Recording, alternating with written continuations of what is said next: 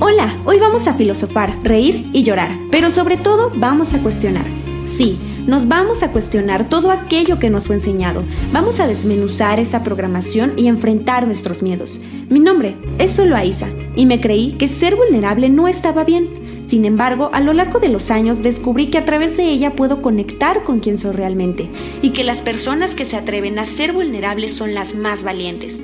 Porque no necesitas ser un iluminado para aprenderte a amar. Hoy puedes ser la mejor versión de ti con lo que tienes aquí y ahora. Hola, ¿cómo estás? Espero que estés muy, muy, muy bien. Te doy la bienvenida de nuevo a Ser Vulnerable, Ser Valiente. Mi nombre es Solo Aiza. De hecho, me acabo de dar cuenta que no te lo dije en el episodio cero, ni siquiera te dije quién soy, qué hago, a qué me dedico, de qué voy en la vida, etcétera. Pero bueno, justamente este episodio te voy a dar una pequeña introducción y te voy a contar un poquito acerca de mí, qué hago, a qué me dedico, etc.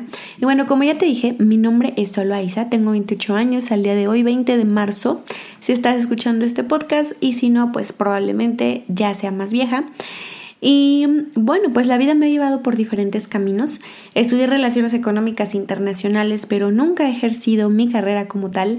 Siempre he andado en muchas cosas. He trabajado como Godín, algunos años estuve ahí haciéndolo. Em, por otro lado, también he emprendido más de una ocasión y con múltiples fracasos.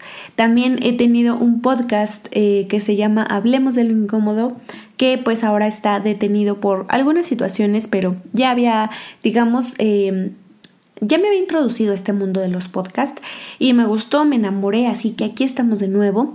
Ahora actualmente me dedico a pues enfocarme en mi marca personal, a trabajar con personas, a ayudarles a poder ver su vida desde otro punto de vista, ayudarlas a cuestionarse y a partir de ahí lograr una transformación de vida. ¿Y qué más? Pues también tengo un canal de YouTube que ahorita estoy retomando. Entonces, bueno, estoy muy enfocada en mis proyectos en este momento. Pero quería que supieras un poco más acerca de mí y que escucharas un poco de las etiquetas actuales con las que me defino, porque en un futuro no sé qué vaya a suceder. No sé si en algún punto cambie y ya no sea esta que está hablando aquí, pero hoy, hoy aquí estoy y hoy aquí estoy aquí presente y muy feliz de platicar contigo. Pero bueno, después de esta pequeña introducción vamos a entrar al tema de lleno. Hoy quiero platicarte acerca de la vulnerabilidad y por qué la vulnerabilidad ha tomado un papel fundamental para mí y por qué considero que es importante que todos conozcamos acerca de ella y entendamos un poquito más de sus orígenes, cómo se manifiesta, cómo se ve, cómo se siente, con qué se come, qué podemos hacer al respecto con la vulnerabilidad y de qué me sirve a mí ser vulnerable. Y bueno, te comento un poquito rápido de cómo fue para mí este acercamiento con la vulnerabilidad y cómo empezó esta historia. Hace algún tiempo mm, yo me sentía pues sí un tanto perdida y por azar del destino, creo que nada es coincidencia, me uní a un acompañamiento que estaba ofreciendo una persona en redes sociales, el cual pues me quedé muy bien, me gusta mucho su contenido, me gusta cómo habla, cómo transmite y dije, bueno, pues vamos a tomar este acompañamiento, se está dando esta oportunidad, así que lo tomé. Y en este acompañamiento pude darme cuenta de muchas cosas que no había podido ver desde otra perspectiva, desde otro punto de vista. Y este acompañamiento me tocó mucho porque pude darme cuenta que yo en mi vida estaba rechazando mucha oscuridad, estaba rechazando todas esas cosas que me incomodan, sin darme, sin darme cuenta que al rechazar esta oscuridad también estaba rechazando toda la luz, toda la dicha, todo el amor que vive en mí. Entonces es ahí es cuando empieza este trabajo de integración que a la fecha continúa y créeme que este podcast es parte también de mi terapia y espero que a ti también pueda ayudar, ayudarte en algo de lo que yo te estoy diciendo. Y justamente ahí es cuando me doy cuenta del poder de la vulnerabilidad. Y justamente así se llama una de las pláticas TED que más me ha gustado últimamente. Me la dejaron por azar, es el destino, en una maestra me la recomendó y pues me fui a verla y la vi y me encantó. El poder de la vulnerabilidad de Brené Brown es una conferencia que se dio ya hace algún tiempo y la da una investigadora que actualmente da clases en la Universidad de Houston, que ha dedicado más de 15 años de su vida a investigar la vulnerabilidad, la vergüenza, el coraje, la empatía y todos estos factores que todos los seres humanos vivimos y tenemos. Algunos más enfocados hacia el amor, otros más enfocados hacia el miedo, pero al final son parte de esta dualidad en la que vivimos. Entonces, me encanta cuando, cuando la veo, cuando escucho y me pongo a investigar un poco más. Así que me di a la tarea de tomar algunas notas para contarles y explicarles cómo ella ve la vulnerabilidad y pues qué significa para ellas, ¿no? La vulnerabilidad. Justamente ella define a la vulnerabilidad este proceso de mostrarte transparente ante los demás, aún sabiendo que hay incertidumbre de por medio y que no necesariamente vas a recibir lo que esperas recibir y aún así lo haces. Es decir, ella pone mucho de ejemplo que ser vulnerable significa decir te amo primero y no necesariamente esperar ser correspondido. Significa tener em, el valor de tener esa plática incómoda que no queremos tener con algún familiar, con algún amigo, con tu esposo, con tu amiga, lo que sea. Eso es ser vulnerable. Ser vulnerable también significa esperar esa llamada del médico después de hacerte una mamografía o después de irte a hacer unos estudios en los que sabes que algo puede salir mal y aún así tienes el valor de ir y hacerlo. Entonces, para ella eso significa ser vulnerable. Y no se cansa de repetir constantemente de que tenemos un mito en la sociedad en el que ser, ser vulnerable significa igual a ser débil.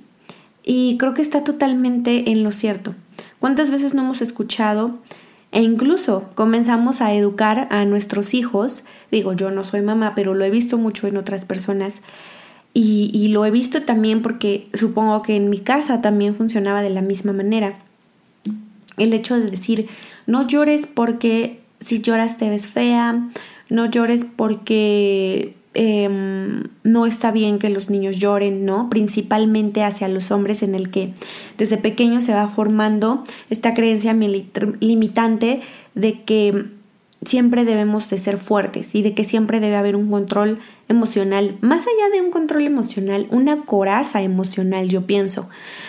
Porque una cosa es tener control de tus emociones y otra cosa es tener una coraza emocional que te permite relacionarte de manera genuina con los demás y empezamos a relacionarnos desde falsas creencias que tenemos de nosotros mismos, desde estos falsos nombres con los que etiquetamos las cosas y les ponemos amor, les ponemos eh, alegría, les ponemos diversión, les ponemos felicidad, pero no nos damos cuenta de que desde ahí empezamos justamente a... Em, poner, implantar todas estas creencias que probablemente en la adultez tendremos que lidiar con ellas y por eso estamos aquí haciendo un podcast, justamente. Pero bueno, eh, eh, justamente así es como lo define Brené Brown. Y empezamos a trabajar desde ese mito, desde ese mito en el que también está mucho, mucho de la mano esta cuestión de la vergüenza, ¿no? Y hace mucho hincapié entre la diferencia entre la vergüenza y la culpa. Em, ella habla acerca de que la vergüenza está muy ligada y se puede confundir muy fácilmente con el miedo, con el enojo, con el perfeccionismo.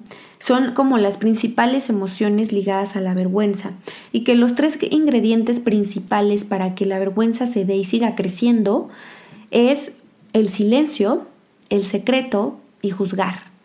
Creo que todos tenemos siempre este juez interno o jueza interna que nos está diciendo constantemente lo que estamos haciendo bien, lo que estamos haciendo mal o lo que nuestra jueza o juez cree que estamos haciendo bien y cree que estamos haciendo mal. Y ella habla justamente de que la vergüenza se vive desde puntos de vista muy diferentes, tanto para hombres como para mujeres, y que la vergüenza sí tiene género. Que si bien todos hemos sentido vergüenza en nuestra vida, algunos vivimos más en esos estados que otros, pero ella habla acerca de que la vergüenza en los hombres se ha generado este mito y ellos pueden llegar a sentir vergüenza mayormente por sentirse débiles, porque la sociedad nos ha implantado esta creencia de que los hombres deben ser proveedores, de que los hombres deben ser fuertes, de que los hombres no lloran, de que los hombres no transmiten sus emociones, ellos no hablan de, de estas cosas de niñas, etc. Y por otro lado, las mujeres sentimos vergüenza con las expectativas que los demás y la sociedad han puesto acerca de nosotros. Tenemos esta falsa creencia de perfeccionismo, a partir de ahí nace nuestra vergüenza, porque creemos que tenemos que ser perfectas, cargarnos de mil tareas, encargarnos de la casa, del trabajo, de los hijos, de ser mejor esposa, de ser mejor madre, de ser mejor amiga, de ser mejor en mi trabajo, de ser la más fregona, etc. Y aún así, que parezca que no me estoy esforzando, y aún así que parezca que pues lo estoy disfrutando muchísimo y yo no me canso. Y aún así puedo tener el pelazo, el cuerpazo y la actitud y todo esto que ya sabemos. Entonces desde ahí nace la vergüenza desde diferentes puntos de vista. Y esta vergüenza se enmascara, se enmascara y al final termina siendo muy cansado porque va a haber algún punto en el que probablemente vamos a explotar porque ya no sabemos cómo manejarlos, por estar viviendo en ese estado de vergüenza constante.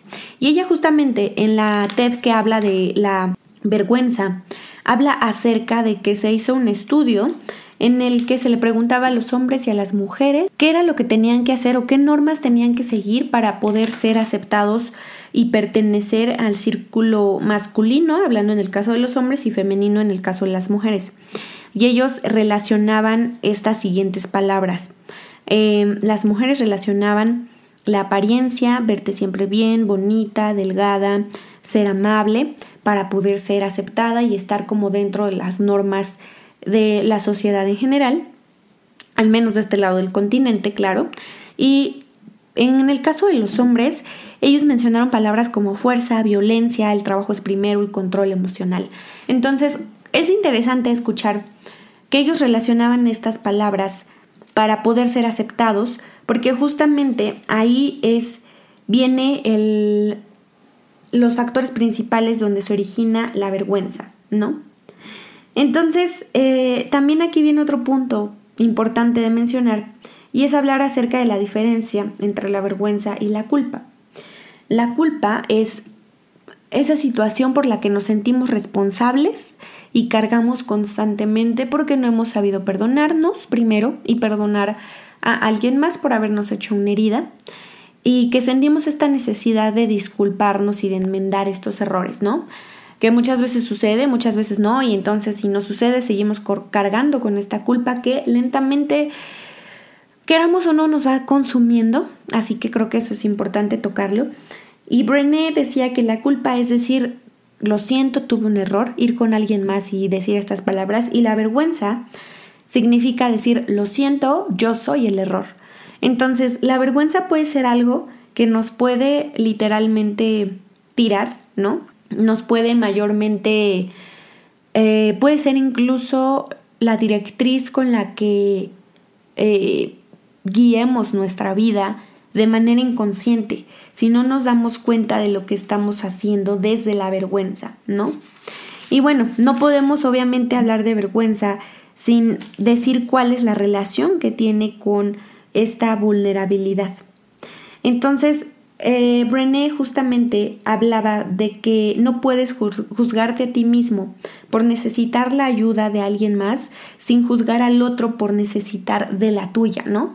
Entonces es quitarnos esta vergüenza, es el primer paso, para poder entonces mostrar nuestra verdadera cara, la cara de la vulnerabilidad y ser generosos con nosotros mismos, ser empáticos, ser compasivos, escuchar mucho la historia que nos estamos contando a nosotros mismos, porque en nuestro cerebro todo pasa como una historia. En nuestro cerebro nosotros decidimos la historia que queremos contarnos.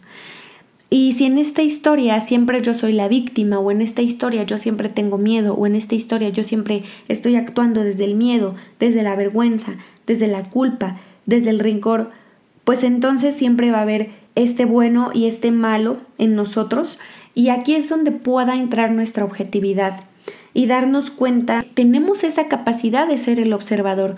A mí me gusta mucho siempre en las, a los acompañamientos que doy, hablar acerca de esta tercera persona que tenemos y que vive nosotros mismos, que es el observador, de esta persona que no es juez, de esta persona que no emite ningún tipo de juicio y esta persona que nos ayuda a ver como que la foto completa de las situaciones o de los problemas que nos están sucediendo. Porque entonces podemos ser más objetivos y quizás podamos escuchar diferentes historias y no solamente la que nosotros solitos nos hemos contado, ¿no? La que nosotros solitos nos hemos creado. Obviamente, para poder poner en práctica esto, Brené nos eh, da algunas recomendaciones, como por ejemplo, atrevernos a hablar de estas cosas y si no estamos listos para hablar de esto con alguien más, escribirlo. Escribir todo aquello que nos incomoda, esa plática que no queremos tener, esas cosas que nos hacen sentir mal, esas cosas que que al sentirlas creamos, creemos que son incorrectas, todo eso escribirlo, escribirlo y hablar simplemente contigo mismo y empezar a hacer este ejercicio. Y una vez que estemos preparados, ahora sí probablemente podamos enfrentarlo en el mundo, digamos, en esta dimensión, en esta realidad. Y al final del día lo que podemos hacer es comparar lo que escribimos con lo que realmente sucedió. Y entonces quizás ahí podamos entender las diferentes historias que tenemos que tenemos la capacidad de contarnos, ¿no? Que no simplemente debemos encasillarnos en lo que creemos que es. Y como dice ella, no siempre hacerle caso a nuestro cerebro, no creernos todo lo que nuestro cerebro nos dice, porque creo que puede ser una forma a veces catastrófica de ver todas estas cosas, ¿no? En fin, también hablábamos un poco acerca del coraje, ¿no? De eh, Brené hizo un estudio a varias personas. Ella estudió a estas dos personas, personas que tienen un sentido de pertenencia y estas personas que constantemente están luchando por ese sentido de pertenencia. Y la diferencia entre estos dos es que las personas con sentido de pertenencia se sentían merecedoras de amor y las otras personas que luchan constantemente por este sentido no sentían que necesitaban hacer algo maravilloso o grande para poder sentir amor y para poder ser merecedores de amor. Entonces aquí habla mucho acerca del coraje, del coraje para ser capaces de contar con amor nuestra historia, con vulnerabilidad y aceptar todas las partes que nos integran. Es decir, la diferencia radical entre una y otra persona es la persona que acepta todas estas obscuridades y todas estas incomodidades y acepta que esta dualidad vive en él y que eso está bien. Entonces eso nos hace ser vulnerables y a partir de esa vulnerabilidad conectamos más. A partir de esa vulnerabilidad podemos crear, porque entonces ya no me creo esta ilusión y todos estos espejismos que he creado de mí mismo, de una persona que no soy, de una persona que solamente tiene corazas, de una persona que solo se relaciona con los demás a partir de estas barreras emocionales que ponemos constantemente. Entonces, es súper interesante ver esto desde el punto de vista en el que esta autora nos los plantea, porque pueden ser cosas que quizás consideremos que ya escuchamos antes o que no son novedad, pero la forma en la que ella lo plantea creo que nos hace reflexionar bastante. Por otro lado, uno de los puntos que ella también menciona es que no se puede insensibilizar selectivamente a las emociones. No podemos insensibilizar aquellas emociones que no nos gustan o cosas que no nos gustan de nosotros mismos sin insensibilizar las cosas que sí nos gustan, las cosas en las que somos buenos, las emociones eh, positivas, toda esa capacidad de amor, toda esa capacidad de dicha. Entonces, no podemos simplemente ponerle mute a una emoción y en la otra sí dejarla salir, ¿no? Y si de todas maneras está saliendo una emoción, probablemente son emociones llenas de falsedad y de espejismos, que probablemente sean las emociones del miedo, las emociones en las que reaccionamos desde el enojo, desde la envidia, desde el miedo al fracaso, desde el miedo al rechazo, miedo a la humillación, miedo al abandono. Entonces, se me hace súper interesante que Brené nos haga este llamado hacia sentirnos vulnerables y ser capaz y tener este coraje de poder integrar ambas partes, tanto de la luz como de la oscuridad que vive en nosotros y darnos cuenta que a través de la vulnerabilidad podemos conectar mucho más con nuestra verdadera esencia. Cuando dejamos de poner resistencia, cuando dejamos de querer controlar todo lo que pasa en nuestra vida, las cosas se vuelven como si fuera magia eh, podemos verlas desde un punto de vista diferente. Y bueno, en general, esta autora me gusta mucho cómo propone todo esto. Ella tiene varios libros, tiene eh, justamente, bueno, tiene las TED que, que, les comento que es el poder de la vulnerabilidad, tiene el libro de los dones de la imperfección que salió en 2010, el poder de ser vulnerable, más fuerte que nunca, este, mm, los regalos de la imperfección, etcétera. Entonces tiene muchos, muchos libros, creo que vale muchísimo la pena que se den un clavado en sus TED. Están subtituladas al español, también están en inglés, así que la información está ahí disponible para nosotros y creo que lo más importante de todo esto que les acabo de contar es qué reflexión y qué, a qué conclusiones podemos llegar nosotros acerca de todo esto. Cómo la vergüenza, la culpa y la vulnerabilidad o la falta de vulnerabilidad han impactado en nuestras vidas, ¿no? ¿Cuántas veces hemos actuado guiados por estos sentimientos de miedo? ¿Cuántas veces hemos eh, tratado a los demás desde la burla, desde la envidia, desde todos estos espejos que al final del día solo nos demuestran que son cosas en las que debemos trabajar nosotros mismos? Y que yo concuerdo totalmente con ella que la empatía es el mejor antídoto para todas estas cuestiones, porque la empatía significa, como les decía en un inicio, ponerme en, los zapatos del otro, poder sentir lo que esa persona está sintiendo y entonces a través del dolor y a través de, del decir yo también he estado ahí, puedo conectar mucho más con esa persona porque nos hace sentir acompañados porque la otra persona se sentirá que no está solo o sola y sentirá que hay alguien que puede entenderlo. Y es que si tú entiendes mi dolor, si tú realmente comprendes lo que estoy sintiendo, entonces no me vas a juzgar y entonces no me vas a venir a decir si lo que he hecho está bien o está mal. Al contrario, entenderás que actué de esa manera y reaccioné de esa manera porque actúo desde las herramientas emocionales y las herramientas psicológicas y de crecimiento que tengo y que disponía en ese momento, ¿no? Obviamente no por esto justificamos toda la serie de situaciones que puedan venir en la vida y, y caer en estos estados de victimismo y empezar a repetir patrones y empezar a hacer daño, etc. Pero bueno, ese puede ser tema para el siguiente episodio. Sin embargo, creo que quería cerrar un poquito con esto acerca de que las palabras más importantes son yo también y empezar a practicar la empatía de manera activa, de manera de manera genuina. Creo que son cosas que pueden salvar a nuestra sociedad actualmente si empezamos a verlo con amor y empezamos a darnos cuenta que una de las grandes verdades absolutas, yo no sé si existan muchas, no lo sé, y quién sabe si algún día lo sepa, y creo que muchos de nosotros o la mayoría no lo sabemos, pero para mí al menos creo que una de las directrices más importantes y que han marcado muchísimo, con muchísimo peso las cosas que hago hoy en día es el amor, porque creo que a partir del amor podemos sanar muchísimas cosas. Así que bueno, pues te agradezco mucho. Aquí termina este episodio. Muchas gracias por quedarte a escucharlo. Eh, muchas gracias por este presente. Te veo en el siguiente episodio. Te recuerdo que como tal no habrá redes sociales del podcast en sí por el momento. Pero puedes seguirme en arroba soloaizar con R al final. Así estoy en Instagram, así estoy en Facebook y solo Aiza en YouTube. Así que muchas gracias por escucharme. Nos vemos en el siguiente episodio.